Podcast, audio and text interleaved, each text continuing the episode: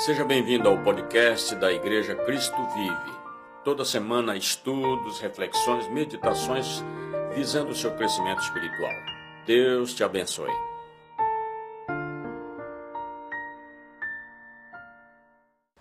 Amados irmãos, amada igreja, estamos trazendo para você agora a nossa última mensagem sobre o tema Recebendo Poder do Alto. Durante todo esse mês de maio, nós compartilhamos com base nas Escrituras ah, sobre as promessas do Espírito Santo e mostrando, conscientizando né, a igreja, os crentes em geral, da necessidade de estar cheio do Espírito Santo, porque é Ele que nos dá é, poder, nos dá fervor, é Ele que nos dá intrepidez, ousadia para anunciar o Evangelho. E sem Ele nós nada podemos fazer. Então eu conto com a sua atenção aí, reúna a sua família e vamos é, receber esta palavra que eu tenho certeza não voltará vazia. Nós cremos no poder de Deus, na eficácia da Sua palavra.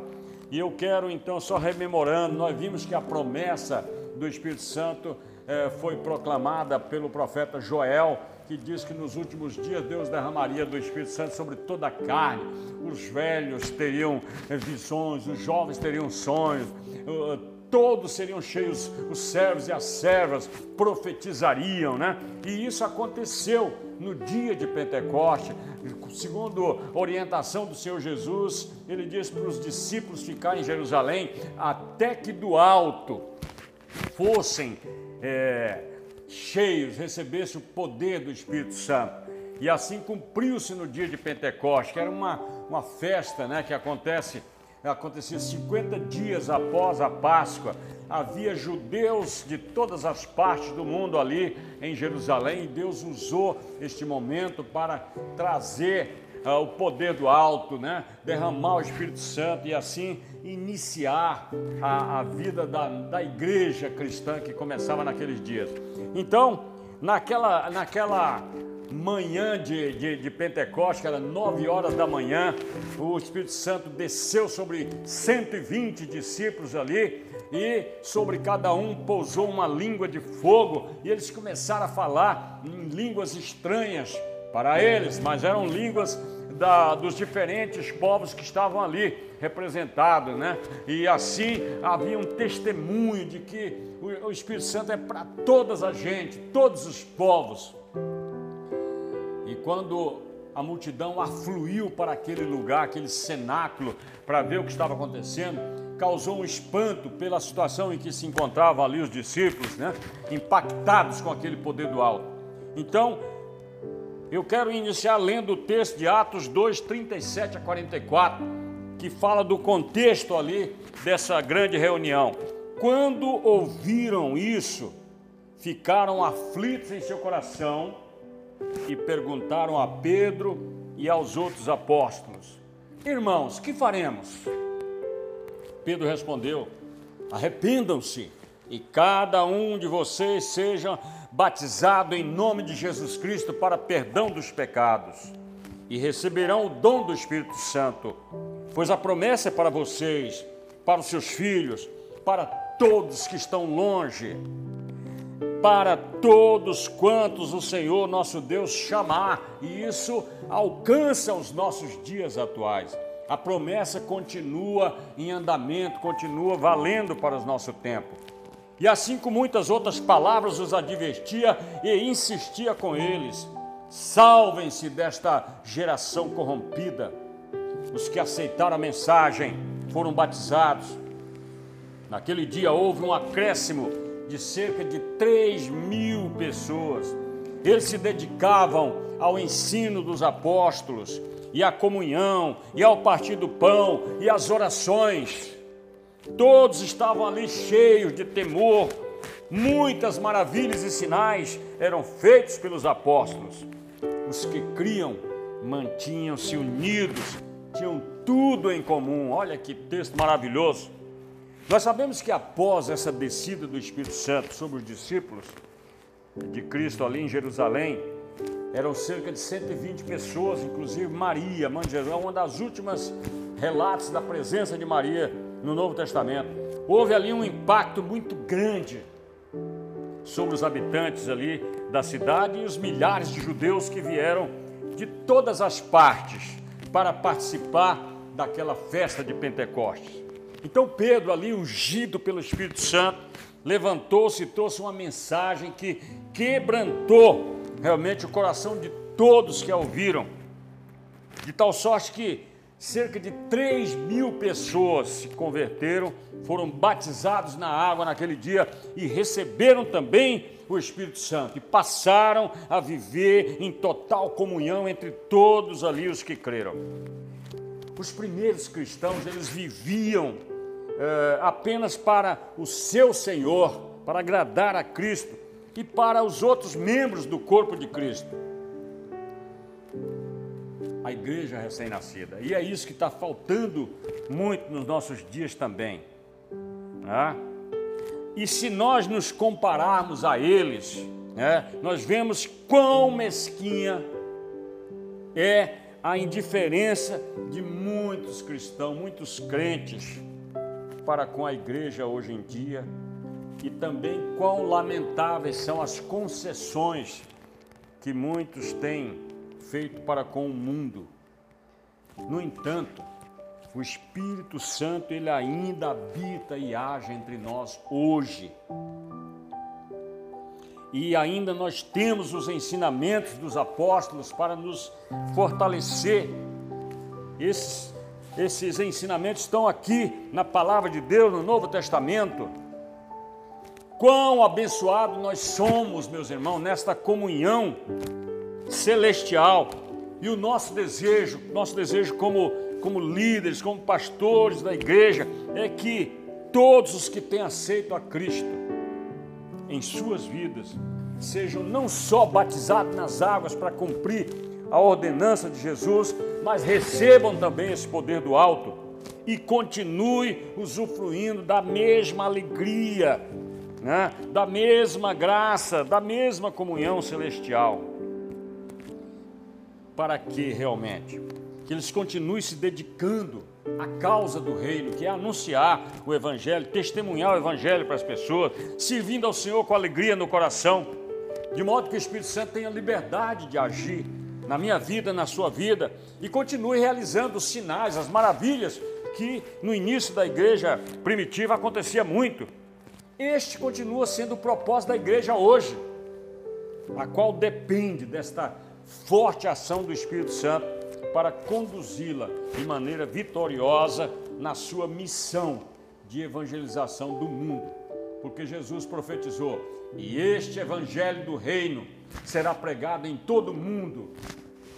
Então virá o fim. Então nós temos que contribuir para a concretização desta vontade de Jesus. E aqui eu quero reforçar que esta igreja, Cristo Vive, é uma igreja pentecostal que crê nos dons do Espírito Santo e é, é movendo a igreja nos, para os seus propósitos. E nenhum membro, nenhum de nós deve ficar de fora desse mover. Deve desejar realmente receber esse poder que vem do alto, que revestiu os primeiros discípulos de Jesus. Eu quero Quero que você também deseje isso.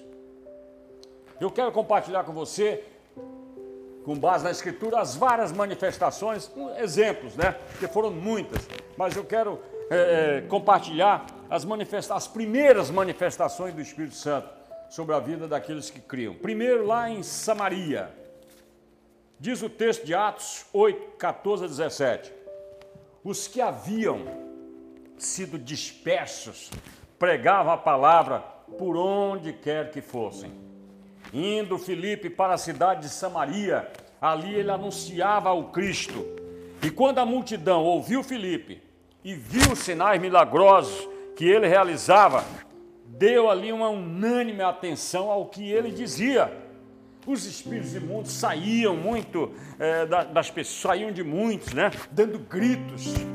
Muitos paralíticos, mancos, foram curados e houve uma grande alegria naquela cidade. Veja bem a, a estratégia de Jesus e do Espírito Santo. Samaritanos era um povo, vamos chamar assim, de judeu mestiço, né?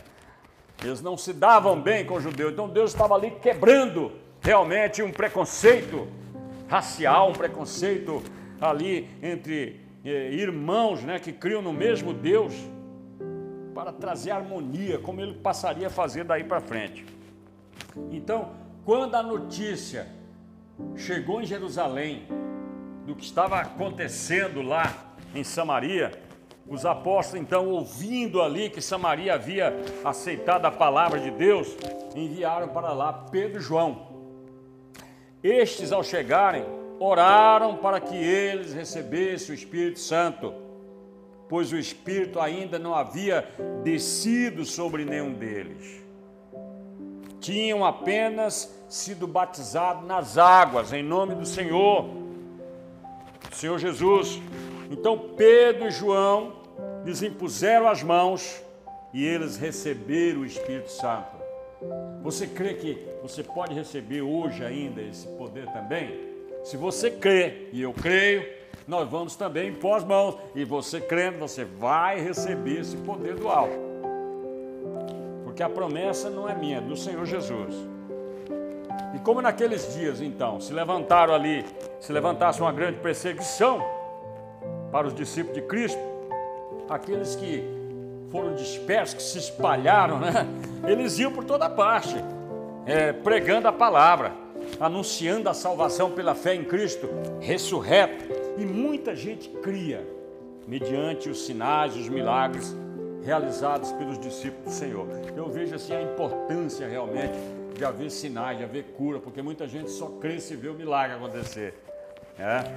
Nos nossos dias tem havido sinais, sim, tem havido milagre. E eu desejo que eles também, que o Senhor, eh, pela sua graça, também manifeste nessa congregação para que as pessoas venham e creiam e se rendam ao Senhor Jesus Cristo. Então, é uma das primeiras cidades a receber exatamente esse impacto evangelista foi a cidade de Samaria, onde Filipe anunciava a palavra ali com grande poder, e os apóstolos, então, lá em Jerusalém, ouvindo aquilo, foram para lá e Pedro e João oraram pelos que tinham crido e eles receberam o Espírito Santo. Assim, maravilhoso, né? pela imposição de mão dos apóstolos. Nós vemos que o poder do Evangelho que alcança mesmo as pessoas mais improváveis. Nós não podemos julgar pelas aparências. É ilustrado aqui na vida dos samaritanos. Deus e a sua graça não podem ser comprados. Havia ali um homem, inclusive, chamado Simão, quando ele viu os apóstolos impor as mãos e o Espírito Santo descer, ele desejou aquilo também, ter esse poder, só que ele quis comprar. O poder de Deus não se compra, é mediante a graça do Senhor. Então, a vida de uma pessoa é transformada apenas pelo poder do Espírito Santo, o qual age por meio da palavra. Então, hoje eu quero que você Peça ao Senhor para abençoar esta palavra na sua vida, no seu coração. Ele vai transformar você. Ele vai abençoar sua vida. De acordo com seus dons, de acordo com aquilo que agrada a Ele. Ele vai conceder esse poder do alto sobre você. Em nome de Jesus. Outra experiência de descida do Espírito Santo na vida de Saulo. Todos conhecem a história de Saulo de Tarso, um jovem perseguidor da igreja, e quando ele ia para a cidade de Damasco prendendo cristãos, Jesus foi ao encontro dele no caminho e ele foi impactado. Ele viu uma luz mais forte que o sol ao meio-dia e aquilo cegou. E ele caiu por terra e perguntou: Senhor. Aliás, uma voz do céu disse para ele, a voz de Cristo: Saulo, Saulo, por que me persegues? E ele, quem és tu, Senhor? Eu sou Jesus a quem tu persegues. Você vai entrar em Damasco, eu já ordenei lá o servo Ananias que vai orar por você. Você vai recuperar a sua visão. E você é escolhido para mim como um vaso especial para levar minha palavra aos gentios. Então, Atos 9,17. Saulo estava lá na casa o Espírito Santo falou com Ananias: vai lá na casa, na rua direita, número tal, e impõe as mãos sobre Saulo de Tarso. Ananias tremeu nas bases quando ele ouviu o nome do homem. Todo mundo estava com medo de Saulo, que perseguia a igreja. Mas o Senhor falou: não, ele agora está convertidão, ele agora se rendeu, ele é um vaso escolhido por mim. E assim Ananias foi, entrou na casa, pôs as mãos sobre Saulo e disse: Irmão Saulo, o Senhor Jesus que apareceu no caminho por onde você vinha, enviou-me para que você volte a ver e seja cheio do Espírito Santo. Aleluia, glória a Deus, né? Então aqui nós vimos que Jesus ele confronta Saulo, o converte por meio do evangelho e do batismo. E apesar de Saulo estar convencido de que a sua missão de perseguir cristãos era correta, ele achava isso, de acordo com a sua crença, ele aprende agora que a verdadeira justiça, ela é obtida somente por meio de Cristo Jesus. Tudo o que nós somos, tudo o que nós fazemos, depende de sua bênção e do seu chamado. Amém? Glória a Deus, né? O Espírito Santo abriu então os olhos e o coração de Saulo. O perdão em Cristo foi recebido, de maneira que ele agora passou a testemunhar, foi levado por Barnabé para Jerusalém, e ali ele confessa o nome de Jesus Cristo diante de seus companheiros judeus. Então, da mesma forma que o Espírito Santo usou este homem, hoje confie que Jesus é capaz também de mudar a vida das pessoas, mesmo daquelas pessoas que você considera completamente perdidas e desprezíveis. O nosso Senhor e a sua graça são maravilhosos. Então ore ao Pai e diga: Pai, assim como o teu Santo Espírito abriu o coração de Saulo para o Evangelho, abra o meu coração também, de maneira que eu creia e dê um corajoso testemunho de Cristo. Amém. Glória a Deus. Por último, a descida do Espírito Santo na vida de Cornélio e seus convidados. Atos 10, 44, 48. Nós sabemos, Cornélio era um centurião romano, Cria era um homem temente a Deus, fazia suas esmolas, e o Espírito Santo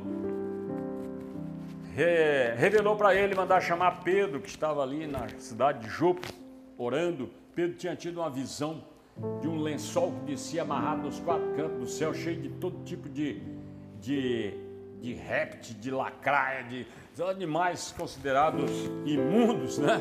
Para o judeu então. E a voz de Deus dizia: Pedro, mata e come. Pedro falou: absolutamente, Senhor, eu sou, não como nada imundo. E o Senhor falou: Não considere imundo que Deus santificou. E aquilo repetiu-se. Pedro voltou a dizer: Ele não entendeu a visão.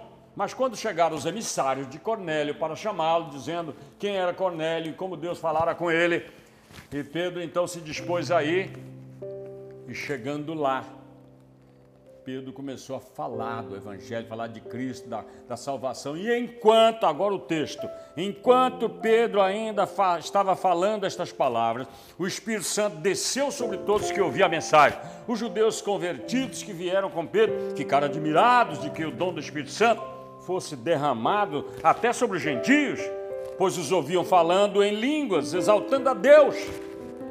A seguir, Pedro disse: Pode alguém negar a água, impedindo que estes sejam batizados? Eles receberam o Espírito Santo como nós, e então ordenou que fossem batizados em nome de Jesus Cristo. E depois pediram a Pedro que ficasse com eles alguns dias. Mais uma vez o Espírito Santo ali quebrando barreiras, quebrando preconceito. É, Cornélio era cidadão romano, Roma dominava a Palestina, dominava os judeus. Deus estava quebrando ali uma separação, né? porque o Evangelho é para todos, como Jesus ordenou, né? Jerusalém, Judéia, Samaria, Jerusalém e nos confins da terra. Então nós vemos aqui nesta passagem de Atos dos Apóstolos, Pedro afirmando ao devoto Cornélio que Jesus é verdadeiramente o Cristo. E o Espírito Santo afirma a Pedro que o Evangelho se aplica a todas as pessoas, sem nenhuma exceção. O Espírito Santo ele unifica todos no corpo de Cristo. O Espírito Santo ele vem por meio da palavra para todo aquele que ouve e crê. E nós sabemos que a fé é uma chama espiritual viva por meio da qual os corações são incendiados, nascidos de novo, convertidos por meio do Espírito Santo, de maneira que eles desejam, eles querem, eles fazem e são exatamente aquilo que a lei de Moisés expressamente determina e requer. Nova, pois a palavra de Cristo, quando pregada, concede o Espírito Santo, o qual escreve a lei de Deus em nossos corações. Um coração com fogo vivo, assim como aconteceu com Cornélio, aqui em Atos 10, 44, também lá em Gálatas 4, quando o apóstolo pergunta para os Gálatas: Recebeste o Espírito pelas obras da lei ou pela pregação da fé? Por isso o Evangelho é chamado de palavra da vida, lá em João 6, 68. Então nós vemos aqui também que o Espírito Santo está demonstrando aos cristãos judeus que Deus verdadeiramente deseja derramar o Espírito Santo esse poder do alto, Deus deseja realmente derramar sobre toda a carne, incluindo os gentios. A água que batiza, a palavra que é ministrada e o Espírito Santo que unge, que batiza, eles estão juntos nesse processo. Por isso Pedro, ele exige que os gentios sejam batizados imediatamente sem se preocupar com circuncisão se, eh, ou, ou rituais de purificação, conforme era realizado na antiga aliança. As bênçãos da palavra do Senhor e do batismo nas águas e no Espírito Santo permanecem válidas ainda para nós hoje. Você crê?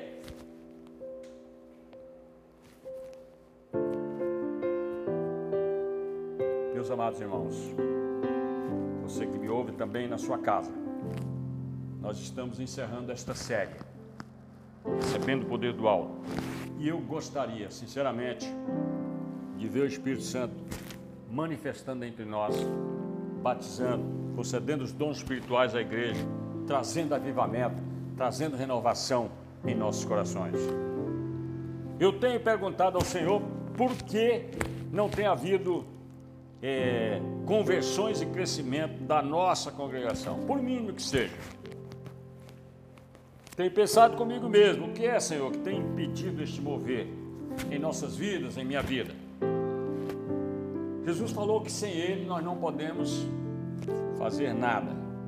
Então eu creio que o caminho é humilhar, confessar, se arrepender dos nossos pecados, da nossa frieza espiritual, clamar ao Senhor fervorosamente, pois certamente Ele se voltará para nós e tornará nos encher dessa alegria da salvação e trará o avivamento que nós desejamos. Que nesta noite, neste dia, caia fogo do céu e queime o nosso altar queime o altar de Deus na sua vida, conforme é desejo dele. Que Deus abençoe esta palavra. E eu vou orar agora para que o Senhor confirme no coração de cada um, porque é o Espírito Santo quem, quem convence as pessoas do pecado, da justiça e do juízo. Pai, em nome do Senhor Jesus, eu te dou graça por esta palavra, Senhor e minha, meu desejo é que realmente ela promova aquilo que o Senhor tem desejado. Cumpra os propósitos que o Senhor quer para nossas vidas, Pai. Não permita, Pai, que nós continuemos acomodados, né? que a gente fique satisfeito com o que nós já alcançamos até aqui. Não, que nós sejamos sempre impulsionados a buscar mais e mais e mais. Que nós possamos nos prostrar e vamos fazer isso hoje, Senhor, para que esse, o céu se abra a nosso favor e o Senhor ordene que o Espírito Santo venha mais uma vez sobre nós e nos renove, nos restaure, restitua, Senhor, em nós o brilho da tua presença. Abençoa os que estão em seus lares ouvindo essa palavra. Batiza no Espírito Santo, Senhor. Renova os dons espirituais, sonhos, visões, tudo aquilo que os profetas falaram, que Jesus confirmou, seja agora também retomado na nossa vida. Em nome do Senhor Jesus. Amém. Deus os abençoe. Deus abençoe a igreja. Deus abençoe todos que recebem essa palavra.